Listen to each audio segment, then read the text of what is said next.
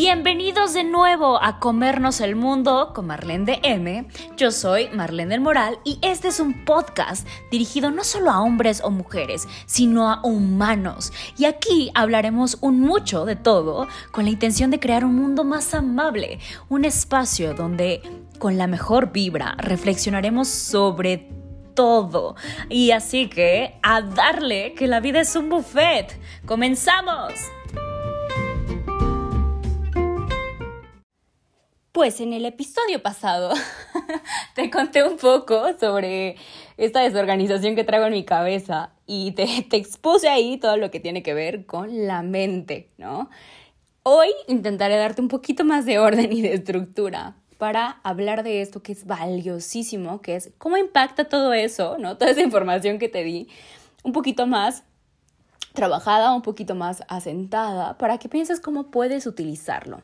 Y Em, este no es el típico podcast donde, que probablemente has escuchado hasta ahora, ¿no? Donde te dicen que el lenguaje corporal es importante para tu psicología, donde te dicen, ¿no? Que ya te hablé desde hace muchos años, me acuerdo, desde el 2017 te contaba en mis historias de Instagram, cómo sonreír, por ejemplo, o levantar los brazos en B de victoria, es preparar al cerebro para un estado mental, Y cómo el cerebro te ayuda a producir esas hormonas y entonces te acompaña en ese estado físico que estás expresando, ¿no?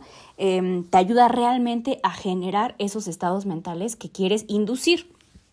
Es decir, eso desde, te digo, 2017, ya sabíamos que era importantísimo y que era valioso pensar que no solamente es un, en términos de top, bottom, bottom, top, ¿no? Que no solamente la información corre del cuerpo hacia el cerebro, sino, perdón, del cerebro hacia el cuerpo, sino que también del cuerpo hacia el cerebro, ¿no? Que hay una relación bidireccional. Hoy, además de eso, como te conté en el podcast pasado, sabemos que esta relación bidireccional no, no tiene mayor influencia de abajo hacia arriba, es decir, todo el cuerpo hacia el cerebro. Esto ahorita te lo voy a, tratar de ir como desmenuzando un poquito más, ¿no? Y empecemos por pensar qué son los sentidos. Y cuando hablamos de los sentidos, la mayoría de las personas ubica cinco sentidos, ¿no? Y seguro te sabes los, la vista, el tacto, el olfato, el gusto y el oído, ¿no? Pero estos, estos sentidos en realidad los podemos dividir en sentidos internos y externos, ¿no? La interopercepción, que es cómo tus órganos le están mandando información al cerebro que acompañan cómo te estás sintiendo. Eso se llama interopercepción. Por ejemplo, cuando tú tienes hambre, eso también es, no, es parte de este sentido de la interopercepción. Y de manera inconsciente todo el tiempo nuestro cerebro está registrando estos estados, em, estados de, nuestros órganos. Además de esto, eh, la priopercepción, que también es parte de los sentidos internos, es dónde está ubicado tu cuerpo en el espacio. Tu cuerpo en el espacio, por ejemplo, esto lo saben muy bien y se ha estudiado, se estudió principalmente en, en, la psicología del desarrollo, como te hablaba en este último video del canal de YouTube, sobre el autismo, ¿no? los niños autistas no tienen una, una buena priopercepción y en general hoy por la falta de juego, por la falta de movilidad en el espacio el, en la que son criados los niños, falta todo esto. Y otro momento importante donde también has podido contactar con esta priopercepción es cuando estás en un columpio. Cuando estás en un columpio, tú sabes que estás sentado en un columpio, ¿no? Y aunque se está moviendo tu cuerpo en el espacio, no te mareas. Y por eso te mareas un poquito, ¿no? Pero hay niños que de verdad no pueden tolerar esta dificultad porque es muy angustioso para ellos sentirse como desbordados, ¿no? Como fuera de su cuerpo. En los estados de despersonalización, Em, y también, por supuesto, cuando hemos ya hablado de, de algunos tipos de sustancias, ¿no? Psicodélicas, se pierde todo esto y se expande, ¿no? Es algo como muy extraño porque no se pierde, sino como que se complementa con, con se pierden los límites de la corporalidad. Eh, también tu cuerpo es importante que sepas dónde está ubicado, por ejemplo, cuando tú vas caminando, ¿no? Yo no tengo muy buena percepción en ese sentido además de que porque estoy bastante ciega, ¿no? Entonces no sé muy bien cuál de las dos porque influyen un poco las dos. Me voy pegando constantemente con las cosas. Esto me pasa siempre en el gimnasio y además siempre tengo moretones porque soy de piel muy delgadita. Pobres de mis hematomas de los pies, pero bueno. Em, y esto también, repito, te pudo haber pasado en la adolescencia, cuando estabas creciendo y crecías más rápido que tu imagen corporal todavía no se adaptaba a tu imagen real en el espacio, ¿no? Entonces perdías un poco esta relación de tu propia percepción. Eh, las bailarines, te decía, lo hacemos cuando estamos haciendo, dando vueltas, piruetas, ¿no? Le tenemos un nombre para eso que es, por ejemplo, el spot. Tienes un punto en el espacio que te hace poder ubicarte, decir, aquí estoy girando y ya giré y ya giré no sé cómo explicártelo sin que lo, puedas ver, pero mientras vas girando tienes un punto de enfoque en otro, en la pared, que es lo que siempre decimos, o en algún otro punto de referencia para saber en dónde está tu cuerpo en relación con ese punto, en el espacio, para que no te marees, por ejemplo, ¿no? Entonces, bueno, estos y ya todos los demás, ¿no? Que ya te sabes de memoria, que ya te mencioné, son los sentidos externos, la exteropercepción. Entonces, como ves, los órganos le envían señales al cerebro para saber qué hacer, ¿no? No solo los músculos, como en algún momento pensamos, ¿no? Como pudo haber pensado la mayoría. De hecho, en esto de, de los músculos y el baile, por ejemplo, algo que se sabe es que tú incluso Mientras estás pensando en cómo se hace una actividad como tocar el piano o repasar una coreografía en tu mente, tus músculos se están ejercitando y se están creando esas nuevas conexiones sinápticas para que cuando tú lo hagas en la realidad externa tengas mayor facilidad. De hecho, esta es una de las formas en las que entrenan los deportistas y artistas de alto rendimiento, por si no sabías. Y lo puedes aplicar para cualquier cosa que no te salga. Em, entonces, de acuerdo a cómo está tu cuerpo, tu cerebro busca una explicación, ¿no? Una correlación para esa postura, para ese estado corporal, eh, que es algo completamente distinto a lo que habíamos hablado, que te explicaba en el, en el podcast pasado, que es el cerebrocentrismo, ¿no? Ahora, en realidad, la mente, repito, está en todo el cuerpo. Al estar encorvado, por ejemplo, tu cerebro interpreta que estás triste porque estás caído, ¿no? Así como con los hombros caídos. Eh, y este, eh, entonces, eso afecta tu estado eh, mental y afecta tu capacidad de memoria y de aprendizaje, ¿no? Porque cuando estás triste no tienes atención para nada más, no eres capaz de, dotar al mundo de significados, lo ves todo gris, por eso pues decimos estoy, estoy, estoy gris no puedes verlos, no puedes dotar la vida de colores. Eh, además de que tienes un sesgo de negatividad, es decir, no solamente tu cuerpo eh, interpreta que no puedes aprender, que no puedes poner atención en lo que está pasando afuera, sino además de cualquier cosa que llegue de afuera, tu cuerpo, tu mente lo va a interpretar como algo negativo. El sesgo de negatividad es enfocar tu atención en algo específicamente negativo o, o en algo y te concentras en eso que quieres fortalecer, que, es paradójico, ¿no? Y te explicaba un poco de esto a través de cómo funciona y, y, en un video que está en mi canal de YouTube que se llama Adictos al Dolor, porque es difícil cambiar de opinión, ¿no? Eh, por ejemplo, si estás con cara de enojo y estás leyendo un mensaje, entonces lo vas a interpretar desde este estado emocional, ¿no? Entonces es importante que, que notes tus, tus estados mentales. Acá es algo que, que, hablamos y es una de las características importantísimas de lo que, que, vamos a hablar en algún futuro. Bueno, ya te hablé de eso y vamos a seguir hablando de eso, que es la cultura de la paz, ¿no? Eh, cultivar la paz. Y para cultivar la paz, uno de los ingredientes básicos es el awareness, ¿no? El poder darte cuenta de tus estados emocionales que se ven reflejados en tu cara, en tu cuerpo, en tus manos. Em, algo importantísimo es que el, órgano que tiene más em, células nerviosas es el corazón, ¿no? En cada pulso tiene 200 mil, o sea, se tarda 200 mil milisegundos en que se conecta con las neuronas y en que éste responde a través de un potencial evocado del corazón. Y así es como percibes el, el, el mundo de acuerdo a lo que eres, es decir, tu identidad que está tu identidad y la memoria, ¿no? Ya hablamos de la identidad que está en la ínsula y ya hablamos de la memoria que está en el hipocampo. Entonces, cuando regresa ese latido a, cuando regresa la sangre, cuando regresas hacia tu, hacia tu hipocampo, que es de donde estás conectando, ahora te explico un poquito esto, pero tiene que ver con el olfato. Y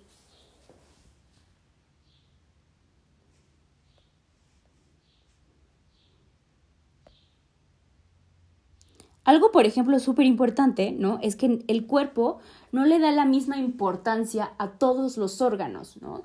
Y no esta, esta relación no tiene que ver con el tamaño. Antes se pensaba, por ejemplo, que eh, si había áreas más grandes en el cerebro, eso significaba que eran áreas más importantes.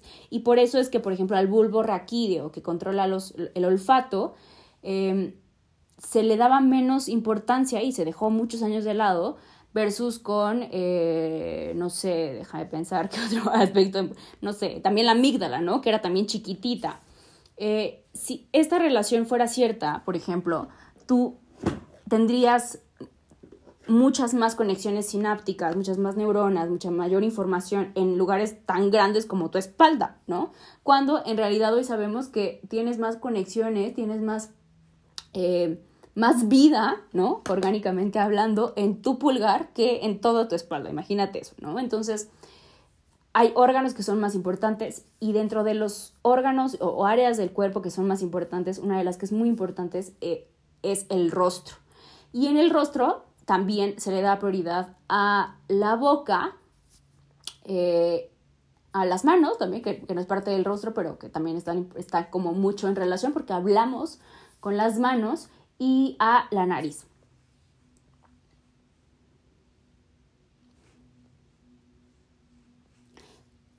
Hablando del estómago, el estómago influye más sobre el cerebro que el cerebro sobre el estómago, ¿no? Hablábamos un poco de, esto en, en, el eje intestino cerebral, ¿no? Que está a través del timo y que de acuerdo a los ritmos que tiene tu estómago, el cerebro se sincroniza con ellos, ¿no?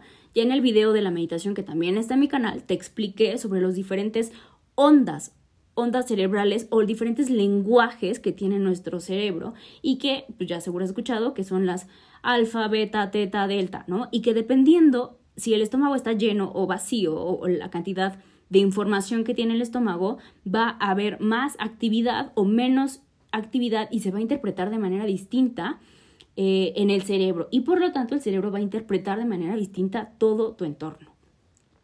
Hablábamos de la respiración y te decía de la importancia que tiene, por ejemplo, para, eh, para comunicarte, para interpretar el mundo, ¿no? Y cómo esta, este es em, el eje entre la respiración y el corazón es, de, es tan vital que, que, repito, muchos años se dejó de lado por el tema del tamaño, eh, pero que en cada inspiración las neuronas se alinean con la respiración nasal. ¿no? El cerebro, por ejemplo, es capaz de distinguir si estás respirando eh, y, funciona de manera distinta si estás respirando por la nariz o por la boca. Al inspirar, el bulbo, el bulbo olfativo perdón, está conectado con el hipocampo, ¿no? Y en el hipocampo ese es el área del cerebro donde se registran las memorias. Al respirar, estás recordando, como te decía, volver al corazón, recordis, ¿no? Pero eso es que interpretamos el corazón, eh, eh, interpretamos el mundo, vemos el mundo como somos, a través de esas memorias que están ahí. Interpretamos la realidad actual. Recuerda que antes de que, de que vieras, olías, ¿no? Eras capaz de oler, de hecho es uno de nuestros sentidos más primitivos. Detectamos a través de eso si una fruta está madura o no madura, a través de ello podemos eh, encontrar a mamá, ¿no? Lo tienen los animalitos también. Eh, a través del olfato puedes encontrar pareja y te das cuenta de la biocompatibilidad o la histocompatibilidad que existe entre los genes, ¿no? Eh, a través del olfato también puedes darte cuenta y se genera todo lo que conocemos del apego, ¿no? O sea, el poder vincularte con otro ser humano, todo eso está a través de las memorias del olfato. Qué importante es, de verdad, y cuánto se le ha minimizado. Em, de hecho, a través de la respiración hoy se está trabajando en lo que se conoce como medicina preventiva, e integral y, con la neuroplasticidad para tratar y para prevenir el Alzheimer. Imagínate eso, ¿no? Alzheimer, respiración, memoria, ¿te suena, no? Eh, entonces, bueno, puedes encontrar parte de esto como la neuroanatomía de la respiración, ¿no? Por cada fosa nasal se respira diferente. Y eso, repito, eso no es algo nuevo, sino que estamos apenas encontrando la correlación científica que existe. Esto lo saben desde los primeros meditadores, ¿no? No solo en China, sino que en Grecia y en África también se meditaba eh, a la par y también desde antes, ¿no? Respirar mejor realmente es acompañar, ¿no? Acompañarte, acompañar al corazón. Y hay diferentes actividades, ¿no? Ya hemos hablado, por ejemplo, del tai chi, de la meditación, del yoga. Eh, la, respiración hoy es usada como un tratamiento eh, para los trastornos obsesivo-compulsivos, para los trastornos de angustia, para la depresión. Eh, o sea, la respiración de verdad es básica. ¿no? te quiero aburrir tanto con eso, si quieres después te hablo más de la respiración. Pero respirar es también la capacidad y permite aprender mejor, ¿no? al hacer algo mentalmente eh, presente, ¿no? Estar mentalmente presente en lo que estás haciendo, ¿no? Hay zonas más, ya te hablé de esto, ahora sí lo anoté.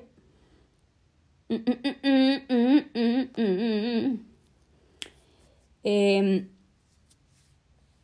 esto del estar presente en la respiración y el poder aprender mejor tiene que ver con la capacidad que tiene tu cerebro de poner atención en la respiración y estar en un estado mental mucho más apto para poder recibir información. Eh, hoy se trata como parte de los procesos de atención la respiración, el respirar, el estar presente, el estar en conexión con tu corazón, estar en sincronía, es lo que te permite decir, ok, yo ya estoy bien, yo ya estoy integrado, íntegro, en una correlación. Recuerda que somos seres que tendemos hacia la correlación, tendemos hacia, hacia la sincronía, eh, a ser íntegros. Eh, a la congruencia, podría decirse, ¿no? Porque tu corazón y tu respiración buscan completamente esa congruencia. Y cuando estás en congruencia entre estos dos sistemas, entonces tienes mayor atención. Y si no, pues no puedes. Eh, bueno, en el podcast pasado ya te hablé de más de todo esto. Y recuerda que todo eso es importante porque de acuerdo a, a los estados emocionales que tienes, es tu toma de decisiones, ¿no? Ya hemos hablado cómo los sesgos cognitivos, decir, cómo, cómo si estás feliz, tomas decisiones que, que, pueden ser no tan buenas, por ejemplo, pero también tomas decisiones que pueden ser como, como más positivas, ¿no? Eh, ya hemos hablado, por ejemplo, cómo si estás enojado tiendes más a un, un sesgo de negatividad. Em, por ejemplo, se ha visto que no solamente es el cómo estás, sino el cuándo estás. Yo te he hablado de esto, dependiendo la hora en la que estés tomando decisiones, influye diferente tu toma de decisiones. Para tomar decisiones de manera más consciente, ¿no? es importante que las hagas en la mañana y si estás y, y, después de haber desayunado, qué tipo de desayuno se tiene que hacer. Si quieres tomar decisiones más emocionales, pues, pues las puedes hacer por la tarde porque estás más cansado, ¿no? O sea, todo esto lo saben muchísimo las personas que se dedican a temas de marketing o deberían de saberlo. Hay toda una ciencia detrás de esto, de cuándo estás más vulnerable, ¿no? Eh, ya hemos hablado, por ejemplo, en otros videos sobre la importancia de la alimentación y cómo en el supermercado hay un montón de estrategias desde el olfato, desde los colores que utilizan, el tipo de cómo está distribuido eh, el espacio, cómo, qué tipo de productos te ponen primero, arriba, abajo. Todo esto impacta en tu toma de decisiones. Eh, estás influenciado por la comida, por el tiempo, por tu estado de humor, por cómo te lo venden, por qué con lo que te presentan, o sea, todo, todo impacta, ¿no? Y esto es importante que lo sepas no solamente para que no te dejes manipular, sino para que tú te uses a ti como herramienta, ¿no? O sea, recuerda que somos seres emocionales, tomamos decisiones emocionales y luego ya justificamos nuestras elecciones con raciocinios, ¿no? Ay, es que, no sé, compras lo que tú quieres, es como, ay, es que me, me voy a comprar esto, ¿no? O sea, emocionalmente me encantó, creo que me voy a ver magnífico, lo que sea, y ¿no? Después ya digo, ay, y lo puedo usar además para tal. Y aparte sí me alcanza. O sea, ya encuentras un montón de justificaciones para poder tomar las decisiones que tomas, ¿no? Eh, hablábamos del estar presente y ese cuando estás presente es cuando estás en mayor sincronización entre la respiración y el cerebro, ¿no? El cerebro responde al latido, ¿no? Y pierdes esta capacidad de atención si no estás conectando con el presente. El olfato, eh, ahí va la explicación, el olfato compite con el lenguaje o respiras o hablas sobre lo que estás respirando. Al respirar, calmas ese estado mental afectivo, ¿no? Lo que se conoce en las neurociencias como el estado neural por defecto. y, eh, o la loca de la casa, le dicen, ¿no? Algunos, como los, esas como monito, ¿no? Eh, y entonces respirar regresas a ese estado como mucho más calmado porque no puedes hacerlo todo, ¿no? Entonces, o respiras o, o te vas hacia el futuro pasado, lo que tú quieras. Por eso respirar es volver al presente. Expirar, volver al espíritu en realidad, esa es la palabra, espíritu. Y el espíritu o lo eterno, desde las, eso no es de las neurociencias, eso es de la lingüística y desde la espiritualidad, es volver a conectar con los tres tiempos integrados en el presente. Entonces, bueno, eres un ser que tiende, repito, a la congruencia. Tienes cuerpo, mente, todo tu cuerpo es una mente, ¿no? Y no solo tu cuerpo físico, sino tus otros cuerpos. Tenemos tres cuerpos. Luego te hablo de eso si quieres. Hay un experimento que se hizo en terapia, de hecho, donde poner al, paciente en un estado mucho más neutro, incluso sonreír, hacía que, em, que tuviera más eficacia la terapia versus un paciente que está hablando y que está encorvado, ¿no? O sea, le, le das la posibilidad a tu mente, a tu cuerpo, porque son lo mismo, de estar más abiertos a la experiencia, ¿no? Entonces tu cuerpo siempre está buscando esta correlación. Entonces siempre le va a encontrar un significado. Ah, eh, estás cojeando, ah, es que te duele, ¿no? O sea, aunque no te aunque no te hayas lastimado, entonces va a creer que te lastimaste y va a encontrar una, una, explicación para eso, ¿no? Entonces, repito, la idea de este podcast y de todo mi contenido es siempre decirte que te uses como una herramienta, ¿no? Que uses para crearte esos estados mentales y que cultives tu bienestar, ¿no? Ojo, o sea, cuando te digo sonríe para percibir el mundo y entrena tu cuerpo, enfócate en lo bueno, ¿no? Eh, y no solo en lo malo, no quiere decir que todo lo malo se va a ir. O sea, quiere decir que estás aprendiendo sobre tu cuerpo, que lo puedes usar con respeto y responsabilidad para contactar desde un, desde un punto más neutro con ese dolor em, y que no te identifiques con ese dolor, ¿no? No eres tu dolor, ¿no? Y que te veas a ti mismo y trabajes lo que te esté doliendo de una forma, de una forma más compasiva y que de esa forma puedas de manera más amigable poder cambiar la narrativa que tienes sobre tu vida, ¿no? O sea, no es, no es usar esto para evadir, sino para contactar, ¿no? Para ir profundo, ¿no? Y claro, ¿no? Eh, eso no lo has hecho porque no quieras hacerlo, sino porque no sabes cómo hacerlo, ¿no? Nadie nos enseña cómo todo, cómo respirar, ¿no? Es algo que de verdad se debería enseñar desde kinder, eh, y bueno, pues por eso es importante que vayas a terapia, ¿no? Y que no caigas en esta idea de Sandwords o la idea de la psicología de TikTok, ¿no? En esta era superficial, de, de una psicología tóxica, ¿no? Em, otra cosa súper importante, ya esto es así como ahorita mi mente lo trajo, y es que tus pensamientos tienen una duración de hasta tres horas, una huella emocional de hasta tres horas. Entonces, no, no cuides tus pensamientos, honra tu energía, honra tus pensamientos, escucha tu cuerpo, escucha tus pensamientos, piénsate, siéntete, ¿no? Recuerda que tú eres el escultor de esta obra hermosa y maravillosa que se llama vida.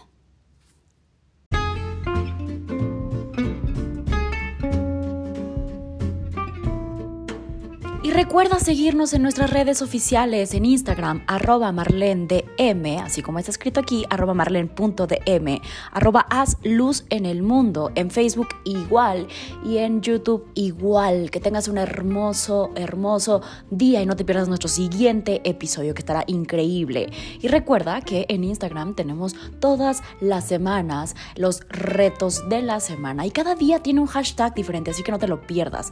Checa las historias que ahí es donde pasa lo verdaderamente bueno. ¡A comernos el mundo!